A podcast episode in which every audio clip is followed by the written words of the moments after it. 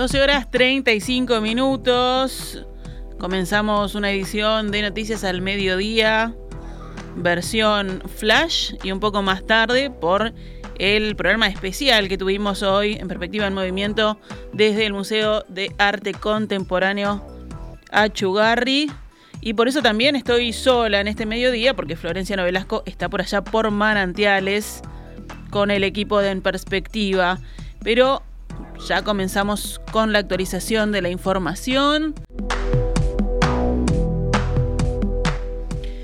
El presidente de ANCAP, Alejandro Stipanisic, entiende que los despidos en Río Gas y no se justifican en función de las condiciones regulatorias del ente que, asegura, no cambiaron. Involucrar a ANCAP en decisiones puramente empresariales es por lo menos injusto, sostuvo. Las decisiones empresariales fueron las que lideraron el proceso que llevó a cabo ANCAP, tanto en la licitación de las plantas como en la subasta para el servicio de envasado que hizo Duxa. ANCAP no puso ninguna condición, no puso ninguna restricción ni impuso ningún térmico no económico que cambiara la ecuación, afirmó Stipanisic. Además, remarcó que el costo del alquiler fue libre y que las tres empresas presentadas ofertaron por las dos plantas y por dos plazos diferentes de alquiler, con lo que se obtuvieron 12 precios diferentes. Fue una decisión de las empresas, en este caso Acodique, que ganó su planta por 5 años, y Riogas por 8 años el costo del alquiler eso fue lo que afirmó y agregó que Sirio Gas ofertó el doble que la otra empresa, que Acodique lo hizo en su libertad de elección y en base a sus números. Por otra parte, también se refirió al costo del envasado licitado por Duxa, que hasta febrero eran 12 pesos con 70 por kilo y que Megal ganó el 70% del envasado ofertando 7 pesos con 98 por kilo, un valor por debajo. Acodique ofertó 13 pesos con 25 y Riogas no se presentó por estrategia comercial propia. Entonces explicó Stipanisic que Acodique no puede argumentar que no está siendo remunerada por los costos del alquiler que ellos mismos ofertaron y por el personal que se vio obligado a contratar por las condiciones que puso Duxa. Sobre los 50 despidos, dijo que les llama poderosamente la atención que el viernes pasado haya habido una acción coordinada entre dos empresas que dominan el 70% del mercado del supergas. No son medidas casuales y son dos empresas que enfrentan costos para el futuro diferentes. También cuestionó que no haya una negociación colectiva cuando se están dando cambios en la organización del trabajo. Por su parte, el dirigente de Fuesis, Fabio Riverón, dijo que el Poder Ejecutivo presentó una hoja de ruta que será analizada en las próximas horas por ambas partes para posteriormente reunirse nuevamente. Abre el compás de negociación que era para nosotros una cuestión esencial, apuntó. Cambiamos de tema, nos vamos a la educación. El presidente del CODICEN, de la ANEP, de la Administración Nacional de Educación Pública, Robert Silva, negó en declaraciones a Radio Monte Carlo que en el primer mes de clase se perdieran 80.000 horas docentes y que se quitara geografía de la currícula, tal como denunció la Federación Nacional de Profesores de Educación Secundaria, FENAPES. Mire, FENAPES son unos capos porque tiran un dato por un lado, tiran otro por otro. Cuando nosotros les demostramos a FENAPES que las cosas que dicen no son ciertas, violín en bolsa e inventan otra cosa. Fíjese que nosotros le dijimos, FENAPES salió a decir el 65% de los docentes había elegido bachillerato porque no quería elegir la transformación curricular. Esto es séptimo, octavo y noveno. Pedimos las planillas. Bueno, a ver, vamos a ver a ver si es cierto. Bueno, resulta que era exactamente al revés. El 63% de los docentes de secundaria eligieron séptimo, octavo y noveno y no el bachillerato.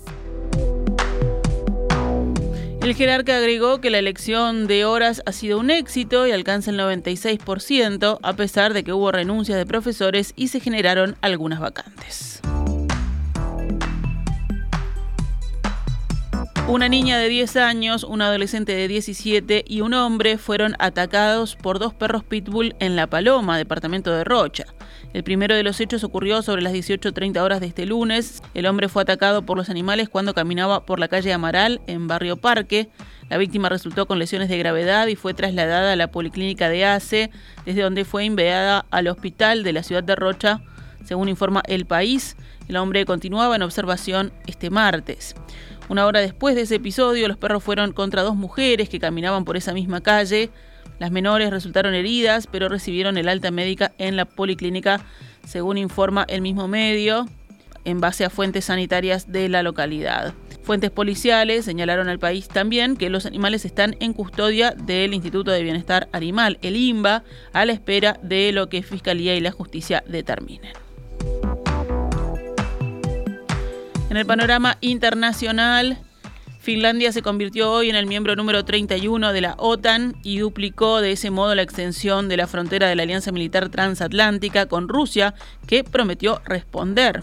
Finlandia, cuyo ingreso es una consecuencia directa de la invasión rusa de Ucrania, aportará a la Organización del Tratado del Atlántico Norte un contingente de 280.000 soldados y uno de los mayores arsenales de artillería en Europa. Para el gobierno ruso, la adhesión a la OTAN del país nórdico, con el cual tiene 1.300 kilómetros de fronteras, representa un agravamiento de la situación. La ampliación de la OTAN es un ataque a nuestra seguridad y nuestros intereses. Esto nos obliga a tomar contramedidas, declaró el portavoz del Kremlin, Dmitry Peskov. Tras la invasión rusa de Ucrania en febrero de 2022, los países de la OTAN invitaron a Finlandia y a Suecia a adherir en forma plena a la alianza. Suecia aún tendrá que seguir negociando, ya que su candidatura aún no ha sido autorizada por Turquía y Hungría. El presidente ruso, Vladimir Putin, quería cerrar las puertas de la OTAN. Ahora mostramos al mundo que ha fracasado, que las agresiones y la intimidación no funcionan, dijo el secretario general de la alianza Jens Stoltenberg. Finlandia ahora tiene los más fuertes amigos y aliados del mundo, enfatizó. Por su parte, el presidente de Estados Unidos, Joe Biden, dijo que estaba orgulloso de recibir en la OTAN a Finlandia, que acababa de convertirse en el país número 31, miembro de esta alianza militar. Estoy orgulloso de dar la bienvenida a Finlandia como el aliado número 31 de la OTAN, dijo Biden en un comunicado, cuando el presidente ruso Vladimir Putin lanzó su brutal guerra de agresión contra el pueblo ucraniano, pensó que podía dividir a Europa y la OTAN. Se equivocó. Hoy estamos más unidos que nunca, subraya en la nota.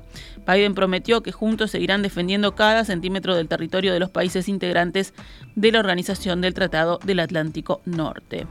Por su parte, el jefe de la diplomacia estadounidense, Anthony Blinken, urgió también a Turquía y Hungría a aprobar sin demoras la adhesión de Suecia a la OTAN tras esta incorporación de Finlandia.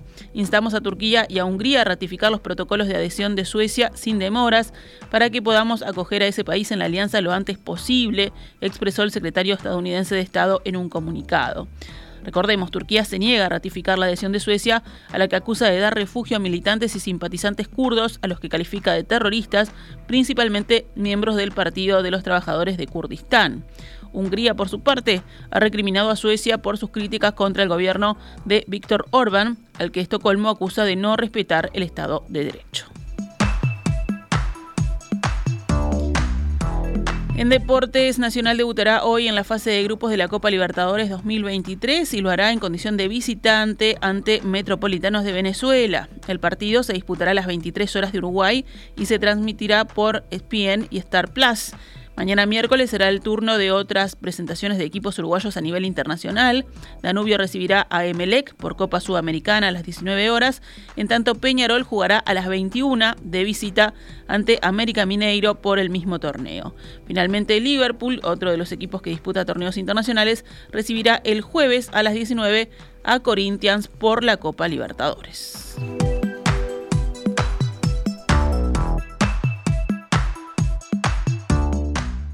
Esta es Radio Mundo 1170 AM.